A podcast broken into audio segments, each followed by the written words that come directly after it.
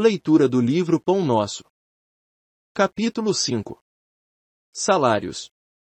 E contentai-vos com o vosso soldo. João Batista, Lucas, capítulo 3, versículo 14.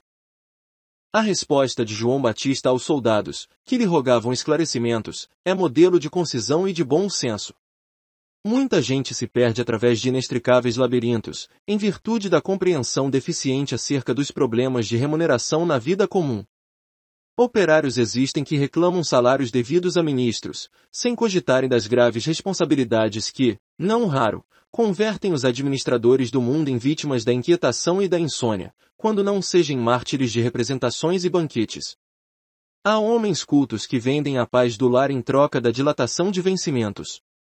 Inúmeras pessoas seguem, da mocidade à velhice do corpo, ansiosas e descrentes, enfermas e aflitas, por não se conformarem com os ordenados mensais que as circunstâncias do caminho humano lhes assinalam, dentro dos imperscrutáveis desígnios.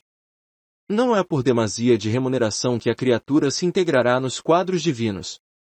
Se um homem permanece consciente quanto aos deveres que lhe competem, quanto mais altamente pago, estará mais intranquilo, Desde muito, esclarece a filosofia popular que para grande nau surgirá a grande tormenta.